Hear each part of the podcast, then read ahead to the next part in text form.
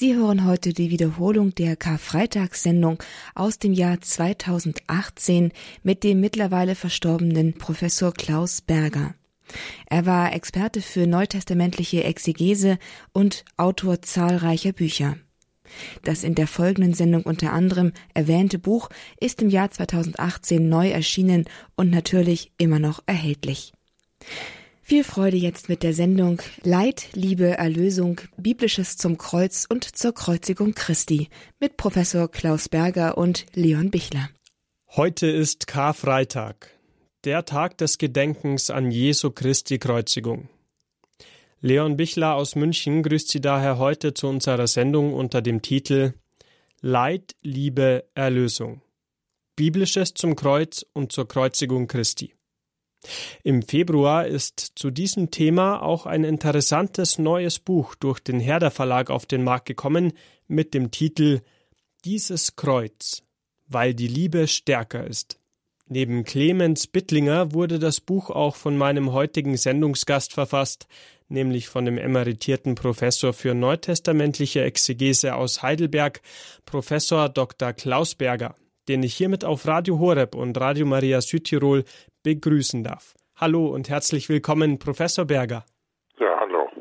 Professor Berger, jetzt habe ich schon Ihren Buchtitel erwähnt. Ist es ein eher exegetisches Buch oder handelt es sich eher um ein betrachtendes Buch? An welche Zielgruppe richtet sich das?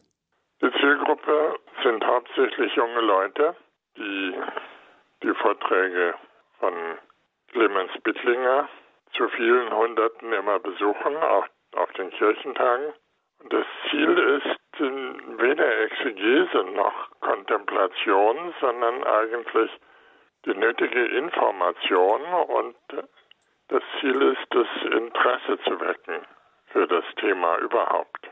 Es richtet sich an junge Leute und solche, die dem Christentum etwas ferner stehen.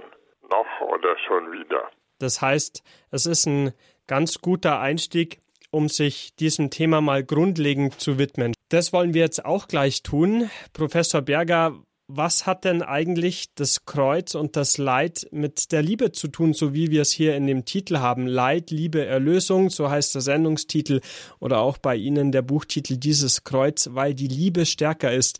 Erstmal hört sich ja so an, als ob das Gegensätze wären. Also Liebe ist ja was Schönes, Kreuz und Leid eher was Schreckliches. Wie kann man das zusammenbringen? Ja, Kreuz ist etwas Schreckliches und in der Umwelt Jesu die furchtbarste Strafe, die man einem Menschen zumuten kann. Und diese furchtbare Strafe ist dem Schein nach auch eine Strafe von Gott und ein Verworfensein von Gott. Also wirklich das Äußerste, was einem Menschen passieren kann. Nun geschieht es aber, dass Jesus nicht im Tod bleibt, sondern nach dem Glauben der Christen auferweckt wird.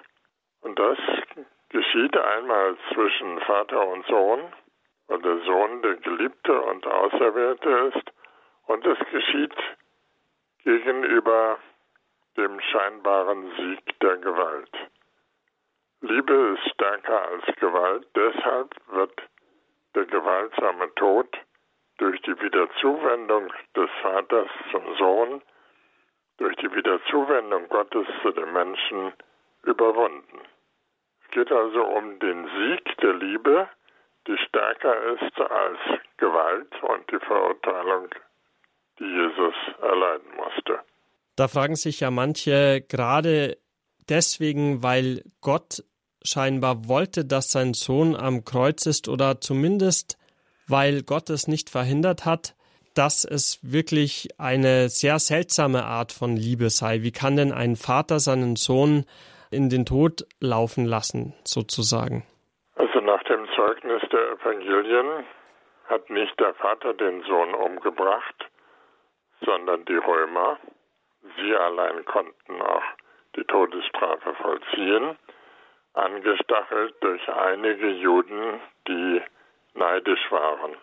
Aber man kann nicht einmal sagen, Gott habe den Tod Jesu gewollt. Es ist etwas anderes, wenn man sagen muss, er hat ihn geschehen lassen. Er hat den Römern freien Lauf gelassen. Denn das Entscheidende ist bei allem, was geschieht, immer nicht die Frage, warum wie etwas zustande kam, sondern was Gott daraus machen wird. Und so ist es auch beim Kreuz. Gott hat daraus Auferstehung gemacht und Jesus ist der Erstling der Auferstandenen, wie es im Neuen Testament immer wieder gesagt wird. Und das heißt, Gott hat hier etwas außerordentlich Herrliches und auch Herzliches gemacht aus dem schrecklichen Geschehen am Kreuz. Das zeigt, wie Gott umgeht mit Katastrophen in der Geschichte. Was ist denn herrlich am Kreuz oder was Herrliches wurde denn gemacht durch das Kreuz? Zunächst ist Jesus gehorsam und bleibt seiner Botschaft treu und rennt nicht weg. Darum geht es ja in Gethsemane.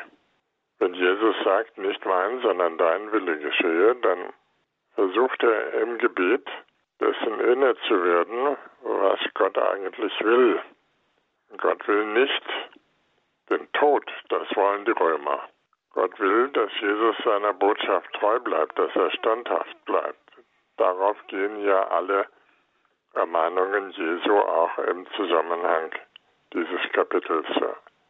Wenn Jesus sagt, wachet und betet, damit ihr nicht in Versuchung fallt, dann ist es genau die Versuchung, die Jesus hier durchstehen muss, nämlich seiner Botschaft und dem Auftrag und der Sendung treu zu bleiben. Soweit also der Wille Gottes, dass das Jesus ähm, versucht, an Kraft zu gewinnen durch das Gebet, um auf seinem Weg, auf seiner Spur zu bleiben. Und der Wille Gottes ist letzten Endes, dass Jesus die Botschaft der Liebe und der Vergebung nicht aufgibt, sondern dass sie sie durchhält, sodass Jesus noch am Kreuz seinen Feinden vergeben kann. Also kann man sagen, dass die Botschaft der Liebe, die Jesus Christus gebracht hat, automatisch zum Kreuz führt oder führen kann und dass Gott halt diesen Automatismus nicht unterbrochen hat, weil er den freien Willen sogar derjenigen schätzt, die Jesus anklagten? Ja, es ist schon so, dass die Botschaft der Liebe zum Kreuz geführt hat, weil die Menschen meistens es nicht aushalten, wenn ein Gerechter und Heiliger unter ihnen ist. Dann versuchen sie den umzubringen. Das haben schon zeitgenössische Schriftsteller bemerkt. Maraba Serapion etwa, ein syrischer Schriftsteller, hat gesagt, es ist immer so, dass die Menschen neidisch werden auf die Besten. Deshalb haben sie Sokrates umgebracht, sagt er, und deshalb haben die Juden auch ihren König, nämlich Jesus Christus, ans Kreuz geschlagen. Das ist also etwas ganz Ähnliches. Der Mensch kann vieles ertragen, aber nicht einen Menschen, der ihm an Mitmenschlichkeit, an Liebesfähigkeit überlegen ist. Dann heißt es, der muss weg. Warum denn eigentlich? Also wenn ich jetzt zum Beispiel in meinen Bekanntenkreis schaue, dann mag ich schon die Leute, die sehr liebenswürdig und gut, vielleicht sogar, ja, auch aus meiner Sicht besser oder liebenswürdiger als ich sind, sehr gerne. Dir würde ich jetzt nicht auf die Idee kommen, denen was Böses zu tun. Ja, viele Menschen fühlen dadurch in den Schatten gestellt und viele Menschen fühlen sich ertappt in ihrer Lieblosigkeit. So ist es. Ich habe heute gerade bei der Post, deshalb erzähle ich das, einen Rundbrief gekriegt ähm, mit ähm, ausgesprochen islamfeindlicher Tendenz und dabei lag eine blau-weiß gedruckte Karte Merkel muss weg. Wenn sie irgendeine christliche Tat verbracht hat, dann aus meiner Sicht dass sie einmal äh, das Herz über die Verfassung gestellt hat. Aber wie auch immer man das beurteilt, der Hass ist da, weil jemand großzügig war.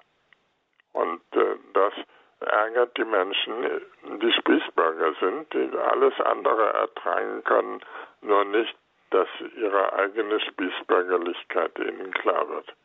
Also kann man sagen, dass Gutes oft zu Neid und dadurch zu Hass und Ablehnung führen kann? Ja. Es heißt ja auch, dass Jesus Christus für uns am Kreuz gestorben ist, um uns so zu erlösen. Warum ist denn für die Erlösung der Menschen überhaupt ein Opfer notwendig? Und wie kommt man überhaupt darauf, dass wir erlösungsbedürftig sind? Erlösungsbedürftigkeit ist für mich das geringste Problem. Denn wenn ich mich im Haus hier, in dem ich wohne, orientiere, da gibt es ganz viele Leute, die sehr alt sind und sehr krank sind. Und in der Nachbarschaft gibt es ganz viele Leute, die geschieden sind und worunter die Kinder besonders leiden. Und an der Universität wächst die Anzahl derer, die kein Studium zum Ende bringen können. Also schwach und unglücklich. Und erlesungsbedürftig sind wir alle, deshalb werden die Praxen gerade der Psychotherapeuten immer stärker besucht von Menschen. Die Frage ist, was das mit Jesu Tod zu tun hat. Und ähm, dann fragen die Menschen immer, warum musste? Und aus meiner Sicht sind alle Warum-Fragen, das habe ich vorhin schon angedeutet und sage ich auch immer wieder, alle Warum-Fragen sind fehl am Platz. Die Römer haben Jesus umgebracht und entscheidend ist, was Gott daraus gemacht hat. Und Gott sagt gewissermaßen als Kommentar am Kreuz, ihr Menschen habt nun gezeigt, wer ihr seid. Ihr seid solche, die aus Neid andere umbringen. Ihr seid solche, die Gerechte ans Kreuz bringen. Ihr seid solche, die, wenn sie einmal die Wahrheit über sich hören, sich vor Wut gar nicht einkriegen. So seid ihr. Und dann sagt Gott weiter, nun aber will ich zeigen, wer ich bin, dass ich nämlich aus diesem Zeichen von Hass und Menschenverachtung, das ist das Kreuz, etwas mache, das allen Hass und alle Menschenverachtung überwindet. Ich habe gesehen, sagte Herrgott, angesichts der Taten der Menschen, besonders gegen Jesus, ich habe gesehen, wer ihr seid und dass ihr eigentlich ganz arm seid. Und ich will das beantworten damit, indem ich sage, jetzt muss euch erst recht geholfen werden. Jetzt liebe ich euch erst recht, nachdem so offenbar geworden ist, wie verzweifelt und wie lieblos ihr seid. Jetzt hilft nur noch eines, eine Liebe, ähm, die dieses Verbrechen überwindet. Bemerkenswerte Gedanken zum heutigen Karfreitag. Nach einer kurzen Liedpause geht's bei uns dazu weiter.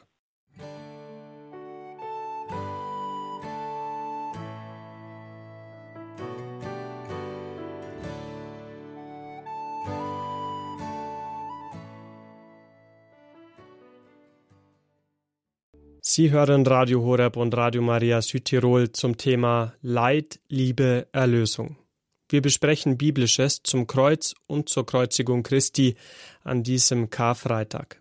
Wir, das bin ich, Leon Bichler aus dem Radio Horeb Studio in München und der emeritierte Professor für neutestamentliche Exegese aus Heidelberg sowie gleichzeitig Mitautor des Buches Dieses Kreuz, weil die Liebe stärker ist. Professor Dr. Klaus Berger. Professor Berger, wir haben im vorherigen Sendungsteil schon über den Kreuzestod Jesu Christi gesprochen und darüber, dass er nach christlicher Überzeugung zur Erlösung von der Erbsünde beigetragen hat bzw. diese bewirkt hat. Manche sagen jetzt, dass das ja lediglich eine Interpretation des Paulus sei und dann später auch des Augustinus. Stimmt es, wenn man die Bibel genau anschaut? Äh, hat nur Paulus sich dazu geäußert oder gab es auch andere Autoren? Ja, man braucht gar nicht die Bibel anzuschauen. Ähm, es wird dann schon deutlich mit einem Blick auf die Wirklichkeit, dass alle Menschen ihre großen Macken haben, dass es praktisch keinen gibt, der wirklich unschuldig ist auf die Dauer und das ähm, nennt man die allgemeine Korruption oder man kann es auch schriftgelehrt mit Hilfe der Bibel, mit Hilfe von Adam und Eva, von Paulus formulieren, indem man sagt, das ist eine Erbschuld. Erbschuld heißt aber nichts anderes, als dass wir alle miteinander in einem unheilvollen äh, Komplex von Schuld und Sünde, Versagen und Korruption darin stehen. Und dass ich, dass wir alle ähm, teilhaben an dem gemeinsamen Verhängnis und dass man das nicht jeweils auf eine Person zurückführen kann, nach dem Motto, der ist an allem schuld. Ähm, es ist wahr, dass nach dem Alten Testament Adam und Eva die Menschen hineingeführt haben in diese Welt, herausgeführt aus dem Paradies. Aber wir sind in der glücklichen Lage, dass Gott diese Schuld der Menschen, die seitdem, wie gesagt, als allgemeine Korruption auf uns lastet, dass Gott diese Schuld durch ein Evangelium, eine Frohbotschaft überwindet. Also Gott ist der Überwinder des traurigen Zustandes, in dem die Welt ist, in dem Gott eine Alternative aufstellt zur gemeinsamen Schuld und dass einer den anderen immer wieder verführt, äh, schuldig zu werden, ähm, nämlich die ansteckende Liebe. Also nochmal zurück zur Ausgangsfrage. Diese Erlösung hätte dann auch ein Kind nötig, das zum Beispiel noch gar nicht selbst zum Sündigen in der Lage ist? Ja, der Ausdruck Erbsünde ist hier ähm, irreführend. Äh, das liegt auch wieder an der deutschen Übersetzung. Ähm, wahr ist daran, dass wir alle hineingeboren werden in eine Welt, die nicht in Ordnung ist und dass wir mit dem Erwachen unserer Vernunft und mit dem Erwachsenwerden unseres Gewissens auch immer stärker daran teilhaben. Es ist ganz klar, dass ein Säugling in der Wiege nicht viel sündigen kann und dass das, was ihn belastet, auch nicht eine irgendwie persönliche Schuld ist, aber er wächst auf in einer unheilvollen Welt und diese unheilvolle Welt ist äh, wie ein Krankenhaus, das voll ist von multiresistenten Keimen. Das hat man äh, gerade jetzt in den letzten Jahren entdeckt. Äh, solche ähm, Häuser, die voll sind von Dingen, mit denen die Menschen sich anstecken, ohne dass sie was dafür können und ich denke, das ist ein schönes Gleichnis für unsere Welt überhaupt. Wir werden angesteckt durch die allgemeinen Krankheiten. Das ist ähm, für kurze Zeit immer verlockend. Das nennt man dann die Verführung durch die Sünde. Und ähm, das ähm, verspricht immer kurzzeitigen Erfolg, bringt aber langzeitiges Elend mit sich. Und das ist die Aufgabe ähm, der christlichen Religion, speziell die Menschen zu konfrontieren mit einer neuen Möglichkeit, mit einem neuen Tag. Wie neulich ein Minister gesagt hat, heute ist ein neuer Tag. Und das ist äh, der Plan Gottes in der Welt, die allgemeine Korruption durch eine ansteckende Gesundheit zu überwinden. Und das geschieht je und je in der Taufe. Wäre die Taufe von Christen auch möglich, wenn Christus nicht am Kreuz gestorben wäre? Solche wäre und hätte Fragen sind mit dem Denkstil, den wir aus der Bibel lernen, nicht vereinbar. Die Bibel fragt nicht, was wäre, wenn hätte, äh, sondern sie geht immer ganz pragmatisch davon aus, so ist der Zustand und wie kommen wir da raus? Und alle Überlegungen, was wäre, wenn hätte, bewegen sich in einer Dimension, für die wir einfach keine Zeit haben. Unser Leben ist so kurz und darüber nachzudenken, was wäre, wenn hätte, ähm, das äh, widerspricht der knappen Zeiteinteilung, in der wir leben. Wir müssen jede Gelegenheit nutzen. Die mittelalterlichen Mönche würden sagen, aus der Welt zu fliehen, wie die Frau in Apokalypse 12, die in die Wüste flieht. Also die Zeit zu nutzen für Kontemplation, für Zwiesprache mit Gott, meint sie? Für Gebet? Ja, zum Beispiel. jedenfalls nicht die Zeit zu verbringen mit Nachdenken über das, was wäre, wenn Adam nicht gesündigt hätte. Das ist nun mal passiert und wir sind nun mal in einem allgemeinen Unheil drin und sehen immer stärker, wie unglücklich die Menschen sind und wie leicht ein Leben zerstört wird. Und angesichts dessen können wir nur die erste Hilfe leisten für Menschen, denen es erkennbar dreckig geht. Sie sagen, dass wir in das Unheil kamen durch Adam, wie er das Christentum insgesamt glaubt. Wozu, wenn Sie jetzt sagen, man soll eben statt warum immer wozu fragen, wozu könnte Gott denn sowas zugelassen haben, äh, dass dann Sünde über alle Menschen kommt? Dazu, dass er dann eben durch Christus den Menschen seine große Liebe zeigt, die bis ans Kreuz geht? Ja, in der Osternacht singen wir ja zur Osterkerze einen schönen Hymnus, der sehr alt ist und für mich einer der schönsten Texte des Christentums, das Exultet. Und in diesem Exultet heißt es, Glückliche Schuld, nämlich die von Adam und Eva, die uns einen so herrlichen Erlöser eingebracht hat. Das heißt, Gott hat Adam und Eva nicht gehindert, zu sündigen. Aber so wie das passiert war, hat er gesagt, da mache ich etwas Tolles draus. Ich sende meinen Sohn in die Welt und mache sie damit wirklich äh, Gott ähnlich. Denn das war ja die Verheißung der Schlange im Paradies. Erst von dem Apfel, dann werdet ihr wie Gott. Und Adam und Eva haben das getan und wurden nicht wie Gott, sondern aus dem Paradies rausgeschmissen. Also ein Bild für zerplatzte Träume der Menschen. Und nun kommt Gott von sich aus und sagt, was ihr nicht geschafft habt durch Sünde, das schaffe ich durch Gnade, indem ich Jesus Christus auferwecke. Und das feiert dieser Hymnus in der Osternacht. In diesem Licht ist also die Schuld von Adam und Eva glücklich, weil sie am Ende uns einen Erlöser eingebracht hat, der durch seine Strahlkraft und durch die Besiegung des Todes alles übertroffen hat, was Adam und Eva je sich wünschen konnten. Insofern hat die Schlange ja dann sogar doch recht behalten, nur dass sie sich wahrscheinlich nicht gedacht haben wird, dass das auf diese Weise geschieht, nämlich dass Gott dann seinen Sohn schickt, um Gott mit den Menschen wieder zu verbinden.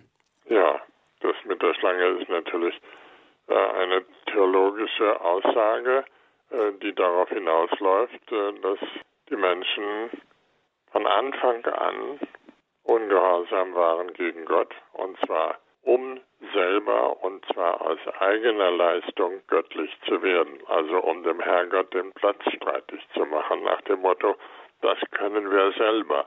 Wir beobachten das ja bei jedem kleinen Kind, das ab dem dritten Lebensjahr sagt selber, selber, ich schaffe es selber. Nur ähm, Adam und Eva wollten einfach zu viel. Sie wollten nicht nur erwachsen werden, sondern sie wollten von sich aus den Herrgott aus Altenteil schicken und das ist ihnen nicht gelungen zum eigenen Schaden.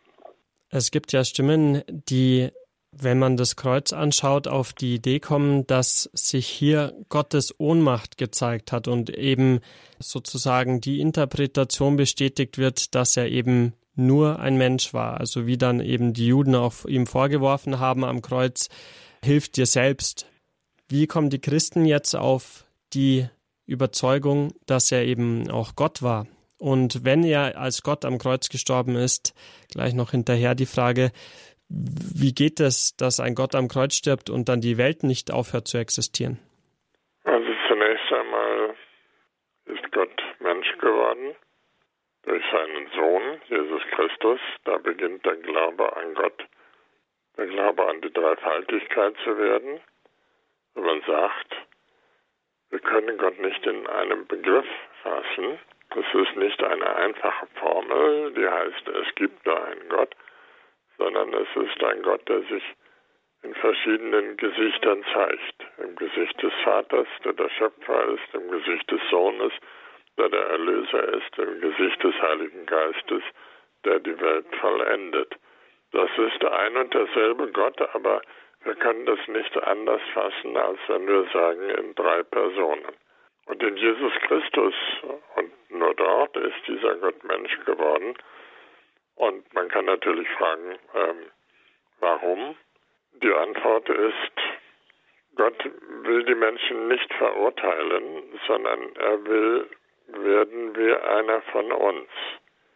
Er fängt nicht von oben an, übrigens auch nicht zwischen den Religionen, indem er etwa sagt, die eine Religion ist Quatsch und die andere ähm, ist die, die ich liebe, sondern indem er sagt, ich werde wie einer von euch und fange ganz von unten an.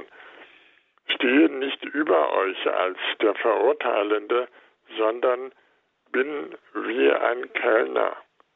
Wir haben hier um die Ecke einen Italiener und der hat äh, Kellner, die in großen schwarzen Schürzen ähm, die Gäste bedienen.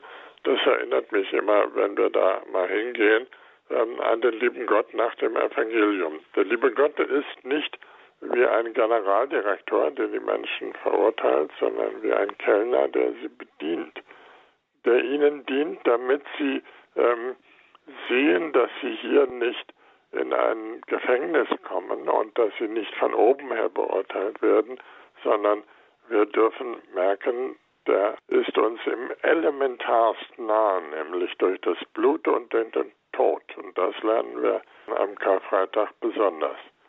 Durch Blut und Tod, das sind die ganz einfachen, ganz unten äh, gelagerten Elemente. Wenn der Mensch nichts weiter ist als ein Wesen, das Blut hat und das sterben kann, Gott hat gesagt, so einer bin ich. Und dann müsst ihr keine Angst haben vor mir, ähm, denn ich bin um euretwillen so geworden, um bei euch zu sein. Deshalb gibt es Kirche, weil das bei den Menschen sein Gottes Ziel ist. Das geht nicht, indem man sich tausend Egoisten kauft, die weiterhin für sich hin leben, sondern Leute, die an diesem Miteinander und Mitsein Freude haben. Deshalb ist die Konsequenz aus Karfreitag die erneuerte Gemeinschaft unter den Menschen, nämlich Kirche. Und die Kirchenväter haben das so gesagt, dass die Kirche entsprossen ist aus der geöffneten Seite Jesu. Ähm, das ist äh, ein Bild, aber da geht es um Blut und Wasser und um genau die Dinge, in denen Gott geworden ist wie wir. Die Kirche ist ja der Überzeugung, beziehungsweise die ganze Christenheit ist ja der Überzeugung, dass Jesus Christus wahrer Gott und wahrer Mensch ist. Ist also nur die Menschheit Jesu Christi am Kreuz gestorben und ja, die Göttlichkeit hat also überlebt? Darüber haben natürlich die Menschen viel nachgedacht. Die primitivste Lösung ist die der alten Gnostiker, die dann von Rudolf Steiner ähm, wieder erneuert wurde, dem Anthroposophen, dass äh, der Jüngling, der davonläuft im Markus-Evangelium, den man versucht äh, zu erhaschen, äh, dass dieser Jüngling der Gottessohn in Jesus gewesen wäre und gekreuzigt wäre dann nur der Mensch. Das ist eine alte und ziemlich primitive Lösung. Ähm, ich finde, dass die Evangelien ähm, etwas anderes nahelegen, nämlich ähm, Jesus ist als äh, ein Mensch gestorben, der Gottes Sohn ist. Das sagt ja der Hauptmann am Kreuz wahrhaftig. Dieser war Gottes Sohn. Und die Gottes Sohnschaft äußert sich am Kreuz nicht in der Überwindung des Todes, sondern im Ertragen können des Todes. Man kann sagen, Jesus ist als der Gottessohn im Reich der Toten gewesen, hat dort den Teufel besiegt, den Herrn des Todes und in dieser Zeit der drei Tage zwischen Karfreitag und Ostersonntag die Pforten der Hölle geöffnet, damit die Menschen da heraus können. Das äh, Bild zeigt, ähm, Gott war nicht weg bei diesem Geschehen. Er ist äh, nicht als Gott gestorben. Gott kann nicht sterben, aber ähm, es war die Gelegenheit für einen Zwangsausflug in das Reich der Toten Und ähm, das war gut, sagt die alte Kirche, damit die Toten erlöst würden. Wenn Gott das Reich der Toten öffnet, dann sind alle Toten betroffen. Und Gott hat es mit den Toten gemacht wie mit der Menschwerdung. Er beschließt das nicht per Dekret, er ist kein Präsident der Vereinigten Staaten, sondern macht es selber mit. Er wird Mensch, er wird tot. Er wird Mensch, um die Menschen zu ihrem Ziel zu führen, er wird tot, um die Toten zu erlösen. Darin zeigt sich dann also die Überzeugung, die auch in Ihrem neuen Buchtitel festgehalten ist, dieses Kreuz, weil die Liebe stärker ist? Ja, natürlich. Eine schöne Schlusserkenntnis zu dieser Karfreitagssendung, die jetzt schon endet, weil in wenigen Minuten der Barmherzigkeitsrosenkranz schon beginnt, da wir um 15 Uhr die Karfreitagsliturgie für Sie dann live übertragen.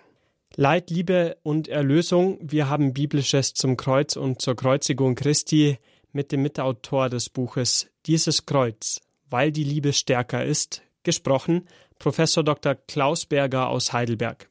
Vielen Dank für diese Sendung, Professor Berger. Okay.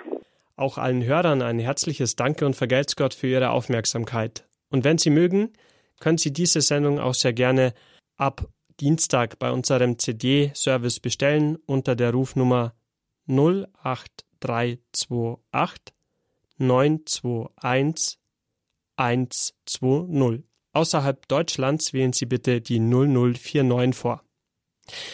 Diese Sendung kann auch heruntergeladen werden als Podcast und zwar unter horeb.org und dann beim Grundkurs des Glaubens.